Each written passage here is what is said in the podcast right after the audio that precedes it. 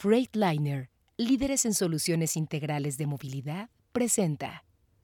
Hemos encontrado que hay productos chinos de eh, muy respetable calidad y muy competitiva a nivel mundial. Los vehículos de carga no son la excepción. Transpodcast, el podcast de transporte.mx. Escucha cada semana la información más relevante del mundo del transporte y la logística en voz de sus protagonistas. Ya comienza Transpodcast. ¿Qué tal? ¿Cómo están amigos de Transpodcast, el podcast de transporte.mx? Mi nombre es Clemente Villalpando y como todas las semanas tengo un episodio para ustedes que les gusta el mundo del transporte, la logística y hoy tenemos una entrevista muy interesante con un viejo conocido no, no, no más viejo que conocido, más conocido que viejo. Eh, estamos con Flavio Rivera. Él es el director de AT Motors, un conglomerado, un conglomerado de empresas dedicadas a la movilidad, ¿no? Entonces ahí hay marcas de tractocamiones como Sinotroc, está, Citrac, perdón, como Citrac, están otras marcas como Wojo, yo no conocía esa, me estaba platicando ahorita que es un rango medio muy interesante que tienen ahí, y otros tipos de eh, vehículos de movilidad, y me da muchísimo gusto poder platicar contigo, Flavio. No, pero al contrario, muchísimas gracias, Clemente, como siempre un placer. Y sobre todo tener la oportunidad, eh, oportunidad de platicar con tu, con tu audiencia de Transportcast. Bueno, fíjate que qué bueno que y déjame hacer un paréntesis pequeñito porque eso que eso que dijiste al inicio es, muy interesante. Fíjate que efectivamente la marca Citrac eh, proviene de, de pero no solamente de esa marca Sinotroc, sino además eh, recordemos que para ingresar al mercado en China, generalmente las empresas necesitan hacer una eh, colaboración con empresas locales en China y es justamente MAN, Volkswagen, que llega a China y junto con Sinotruk hacen una marca premium que es Citrac. Entonces, efectivamente, Sinotruk podríamos decir que es eh, nodriza de la marca Sinotruk. Oye, pues qué bueno que me eh, dices porque me, me, ahorraste una edición en el podcast. Yo dije, no, le voy a tener que borrar ese pedazo. Oye, pero bueno, entonces esto es muy interesante porque a mí lo que me interesa mucho platicar el día de hoy es eh, eh, darle el espectro a los transportistas de esta, este conglomerado y cuáles son las marcas y cuáles son los segmentos y no hay mejor manera de explicarlo porque luego de repente los transportistas nos confundimos. Empezamos a ver nuevas marcas en carretera y no sabemos que algunas de ellas están muy relacionadas con otras a nivel corporativo y en este caso a nosotros nos interesa muchísimo que nos des un approach de dónde viene todo lo que está haciendo AT Motors en México. Sí, por supuesto, pues como bien mencionabas, AT Motors es una empresa de movilidad eh, joven en México, 14 años, y desde entonces ha estado incorporando diferentes productos y diferentes marcas, desde automóviles, vanes y, vehículos de carga.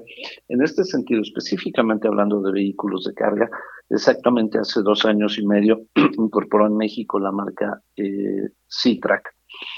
Eh, Citrac es eh, una tecnología o un vehículo con tecnología donde toda su plataforma, eh, tren de fuerza, transmisión, ejes, está desarrollado, diseñado con tecnología alemana, como mencionábamos, MAN, y el resto de la composición del vehículo, cab over engine, esto es decir, cabina sobre motor, es de construcción china eh, nuestros componentes y tú destapas, eh, eh, bueno, es decir, si levantas la cabina y vemos todo el, el, aspecto técnico, te vas a encontrar marcas completamente globales. No por el hecho de que esté armado en China significa que el vehículo solamente sean marcas de allá.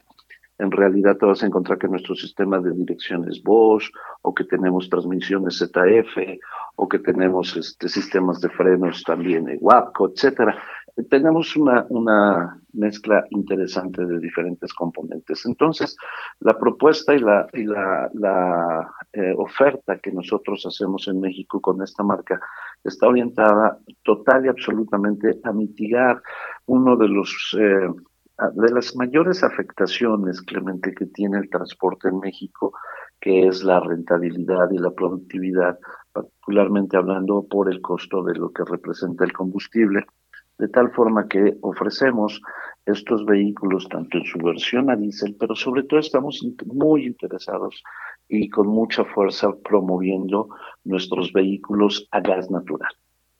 Qué interesante. A ver, cuéntanos. ¿Cuál es el pues proyecto? Porque por ahí vi unas cosas que se llaman, y dime qué es CNG. ¿Es otra marca? ¿Qué onda hay?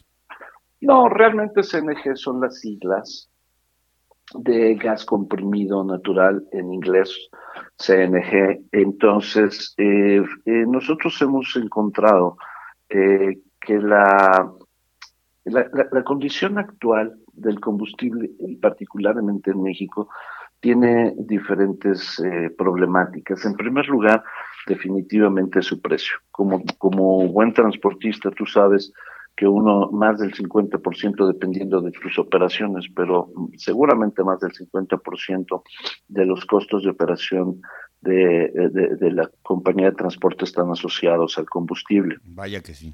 Y, y por otro lado, en términos de lo que es la norma 044, es decir, emisiones para México con Euro 5 o con Euro 6, hay una regulación que que, establece, que es la NOM 016, específicamente el contenido de azufre en el diésel, y ese abastecimiento no está, al menos para el requerimiento de Euro 6, no está completamente cubierto en el país. De tal forma que te enfrentas a esos dos problemas, diésel caro y no disponible. Entonces, eh, creemos que con una alternativa de eh, combustible que no solamente es más barata, sino que también es más limpia y eventualmente es más ah, sencilla su tecnología en la aplicación de motores, pues le estamos dando entonces al transportista la oportunidad de eh, mejorar en esos dos aspectos específicamente, el ecológico y el de precio. Ciertamente es que eh, con el gas no tienes el mismo, déjame llamarle así, no es, no es un término preciso, pero para, para efectos de la plática, no tienes el mismo efecto de arrastre que tienes con el diésel. Eh, se, se, necesita más gas para lograr mover la misma cantidad de carga que con diésel. Sin embargo, aún a pesar de ese diferencial, ya en términos reales, eh, podríamos estar hablando de entre un 25 y 35% de reducción de costos estrictamente por diésel. No, pues qué importa si le tienes que poner una tonelada, pero el chiste es que sea más barato.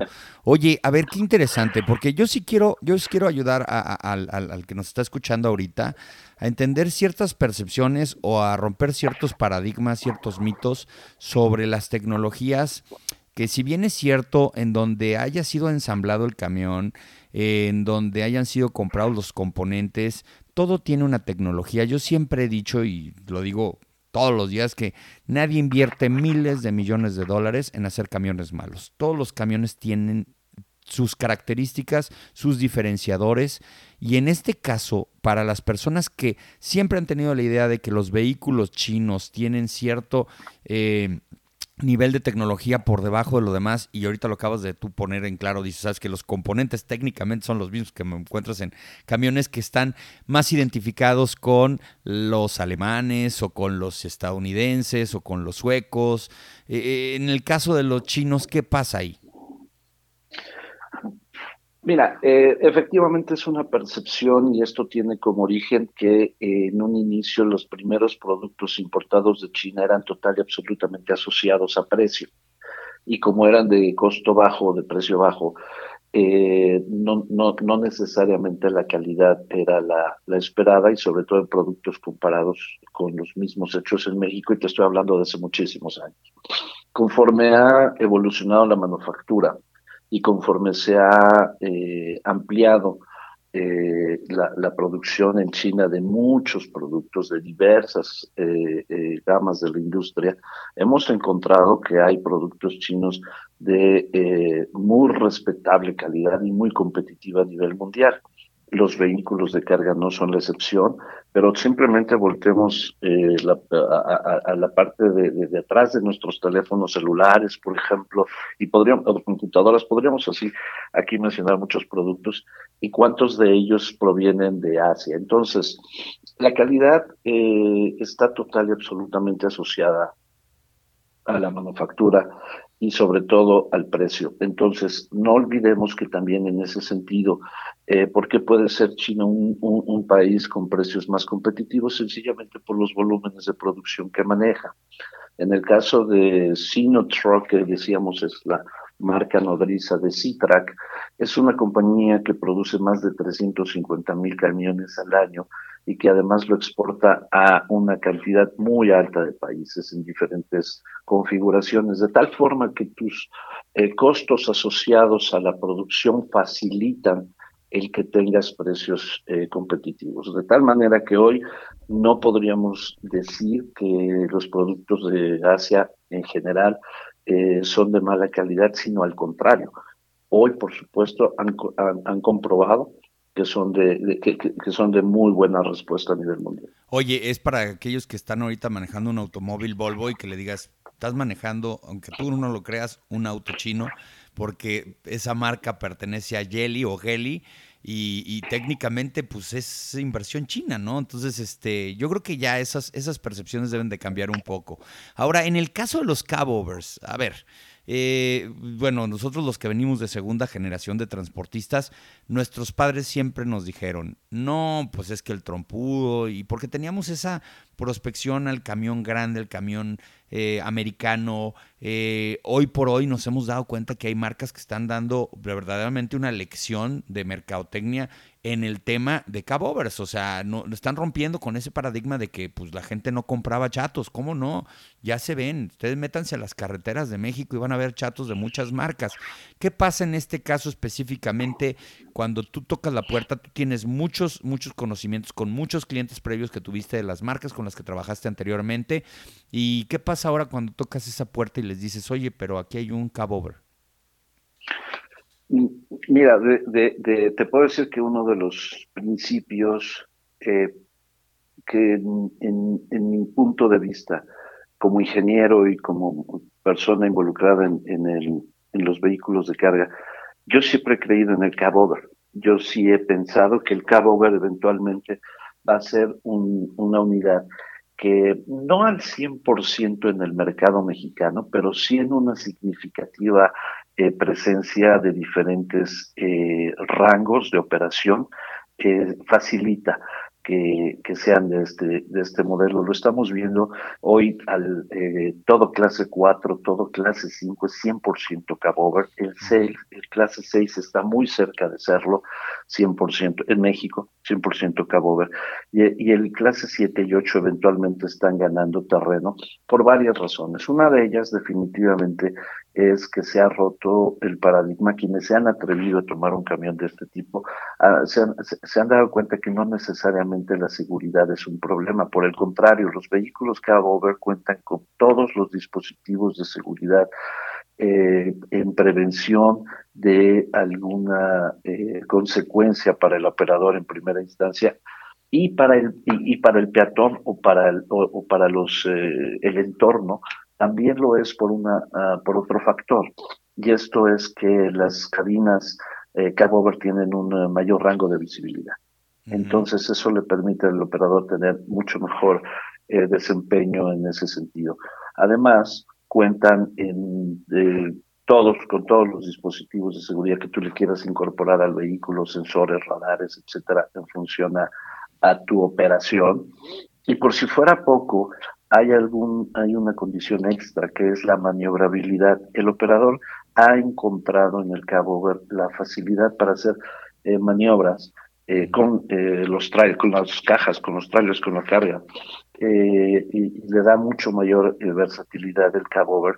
Y eso, si lo traducimos a nuestro mercado en México, en donde las calles son reducidas, en donde nuestros accesos en ocasiones no están diseñados para para el ingreso de este tipo de unidades y otra serie de dificultades, entonces el Cabo ha venido a mitigar parte de ese efecto contrario a lo que se piensa que es, que es malo para manejarse. De verdad, créeme que es sumamente cómodo, son cabinas ergonómicamente diseñadas, eh, con todos los elementos propios que inclusive en algún estudio por ahí de la el Instituto Mexicano del Transporte mencionaba que deben ser vehículos con eh, disminución en las vibraciones, evitar reflejos, disminución de esfuerzos mecánicos. Esos son básicamente las características que distinguen a los Cabo Verde bueno, y técnicamente, si te das cuenta, mira, son menos largos, es decir, pues cumplen con una ventaja en materia de pesos y dimensiones. Acuérdate que pasamos de la caja de 48 a la de 53 y ahora quitándole la trompa al camión, bueno, pues técnicamente quitas un poco de pies, ¿no? De ahí. Independientemente de lo que digan las normas oficiales mexicanas. Otra, que es muy importante. Los rangos de giro es importantísimo a la hora de la maniobra. Muchas personas no se dan cuenta de que pues el, casi el 100% de los autobuses foráneos son un cabover. ¿Por qué? Porque pues, no tienes trompa. O sea, en los urbanos entiendo que todavía hay, los escolares, pero realmente manejar un autobús eh, foráneo y un cabover es exactamente lo mismo. La distancia del parabrisas es exactamente la misma, no es que te dé más espacio en, en una, una colisión. Eh, yo, yo lo veo ya como una cosa que ya, ya, ya, ya pasamos. ¿eh? La verdad es que ese paradigma ya no, ya no va a ser tan fuerte. Eh, yo he manejado cabovers, me he dado cuenta de que sí tienen esa ventaja de que el rango de giro, pues obviamente es mayor porque pues, te quitas la trompa. Este, tiene sus, tiene sus, sus, sus grandes ventajas. Tú eres una persona con mucha experiencia en el tema de producción. Eh, aunque has estado en muchas áreas dentro de las empresas en las que has trabajado, tú conoces muy bien las vísceras de los camiones.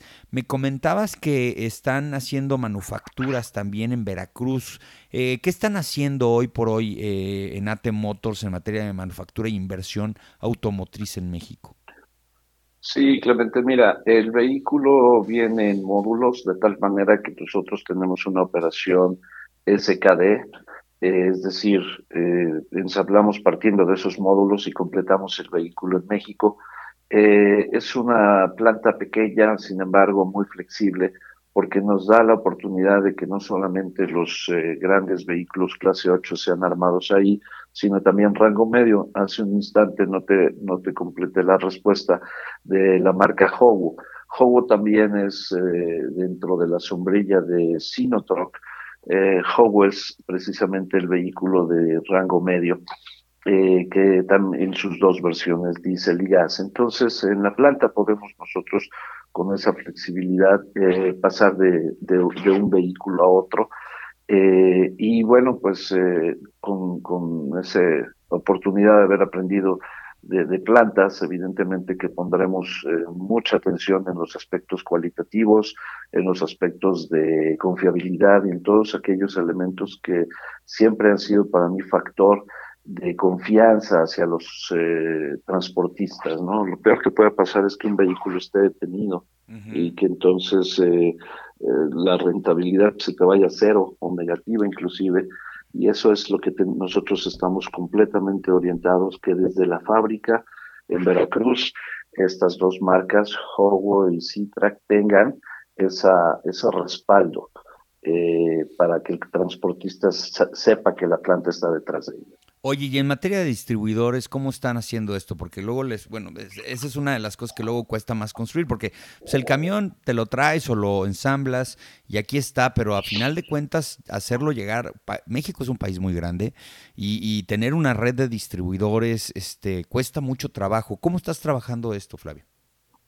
Sí, fíjate que eh, empezamos el segundo semestre del año con 10 distribuidores sin embargo, el día 4 de agosto inauguramos nuestra distribuidora de Monterrey, número 11, eh, Betsa, eh, que es eh, Citrac del Norte, y eh, el viernes pasado inauguramos el 7 de octubre la, distribuidora de, de hecho el 8, perdón, el 8 de octubre inauguramos la distribuidora de Chihuahua.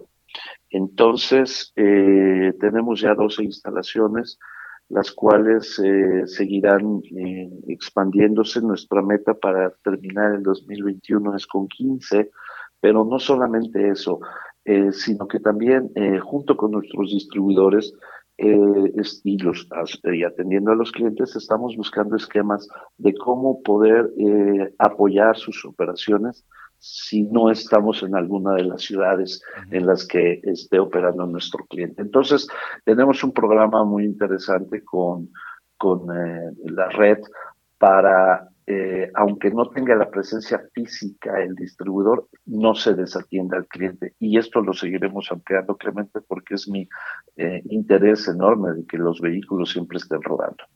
En tu experiencia, eh, ¿qué es más fácil eh, a veces? La, penetración en un mercado de empresas grandes, entrar con las pymes, eh, también está muy de la mano con el tema del financiamiento. Recuerda que hay empresas que ya tienen muy bien diseñado su esquema de cómo comprar los camiones, financiarlos y darles la vuelta para un mercado secundario. Tú te sabes muy bien el, ciclo desde la producción, la compra, el financiamiento, el uso, el usufructo eh, y el mercado secundario, es decir, cómo esos camiones poderlos vender y poder comprar más.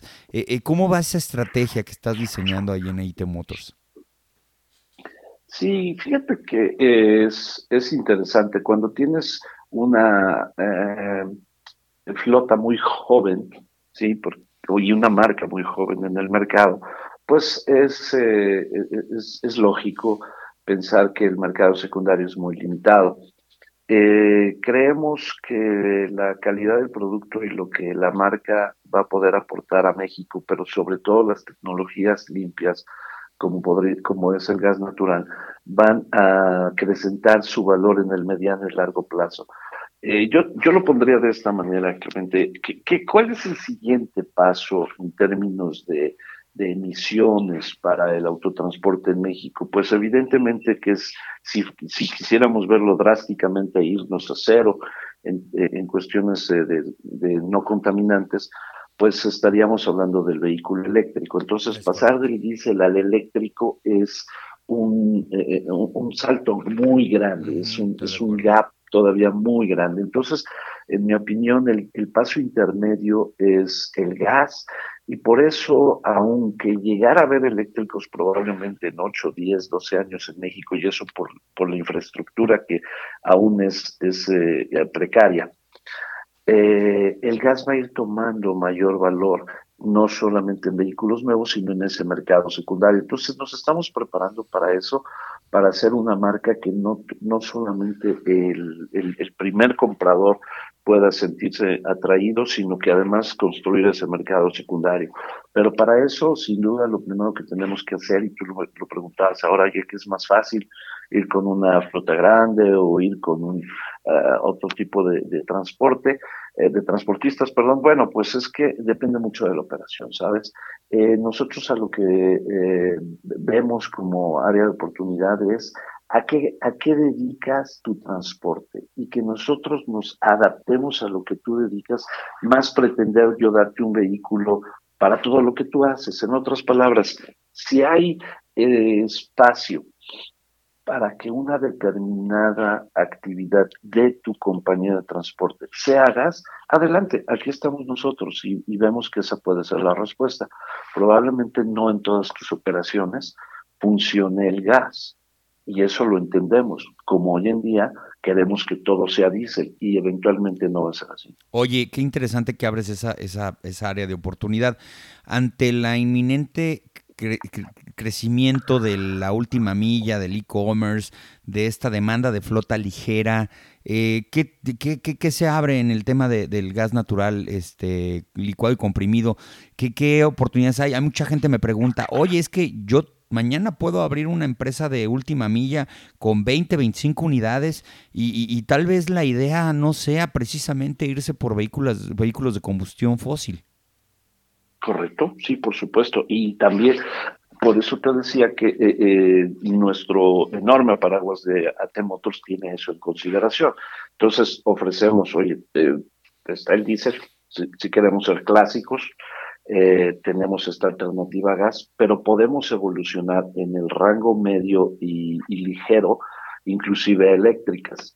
Quiero decirte que recién nos presentamos en un foro de una eh, compañía de, paquetería muy importante a nivel mundial eh, y en ese foro nosotros presentamos una versión de vanes eléctricas, las cuales están siendo ya aprobadas en México con esta intención de última milla y eh, vemos muchas posibilidades de que seamos una, eh, seamos, eh, nos integremos como su primera flota eléctrica a esta importante compañía de, de, logística y de, de, mensajería. Entonces, sí, por supuesto, eh, yo creo que aquí, Clemente, lo peor que puede pasar son dos cosas. Una, negarnos a lo que está cambiando tecnológicamente en el mundo. Eh, no podemos estar cerrados, necesitamos estar sabiendo qué pasa en otros lados y que de eso que funciona en México y que funciona bien no, no solamente traerlo y que se le convierta al cliente en un problema, sino que realmente le sea funcional, que le sea productivo, que le sea rentable. Ese es un tema, ver qué está pasando. Y dos, trabajar porque se mejore la infraestructura para que la evolución sea más rápida. No todo, no todo queda de lado nada más de los fabricantes o de las empresas OEM.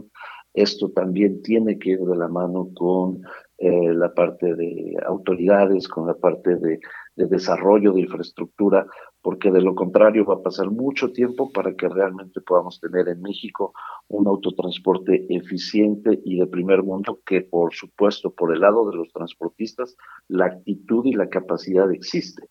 La cuestión es que todos complementemos ese ecosistema. Oye, a mí me gusta mucho hablar con ingenieros como tú porque no les dan miedo los numeritos. No son de esas que dicen, ay, no sé, ¿cuánto más o menos es el rendimiento promedio en kilómetros por litro de gas que te puede dar una camioneta de gas? Mira, déjame ponértelo así. Eh, son, ah, bueno, es que déjame, vamos a ponerlo en, sentido.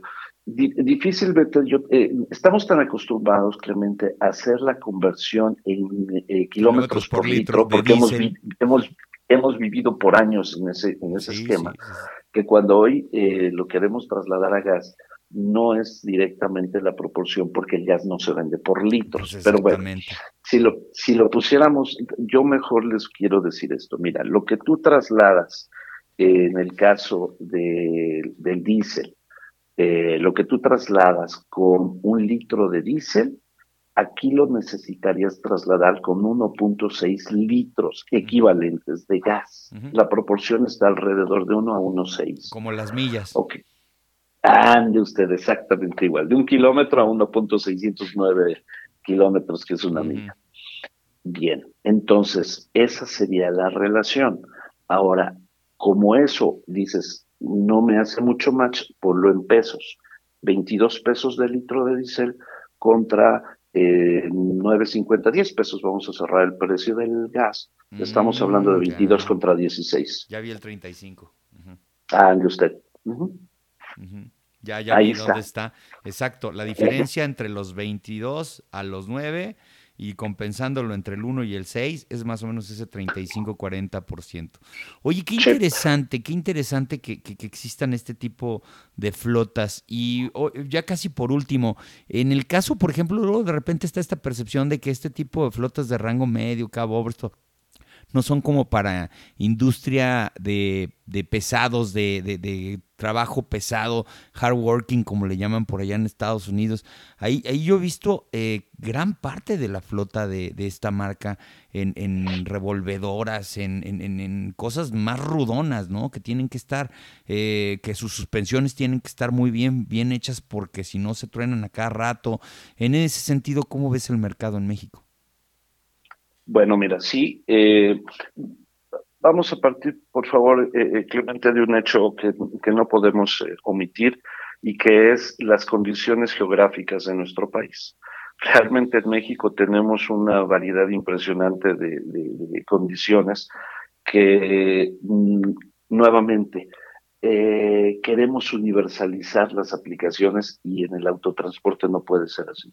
No puede ser la, misma ruta de un full Veracruz, Ciudad de México, a, máxima capacidad de, norma, que son 75 toneladas. No es lo mismo que llevarte la planito, por ejemplo, un, bueno, y ni tan planito, pero un Bajío Monterrey o un Bajío Laredo. ¿Sí me explico? Entonces, lo que te quiero decir es que eh, no todas las aplicaciones eh, o no todas las funciones eh, operan de la misma manera. Lo, lo, aquí, aquí lo interesante es eh, qué ah, aplicación requieres. El, el, vehículo da, el vehículo puede ser funcional, pero depende mucho de tu aplicación.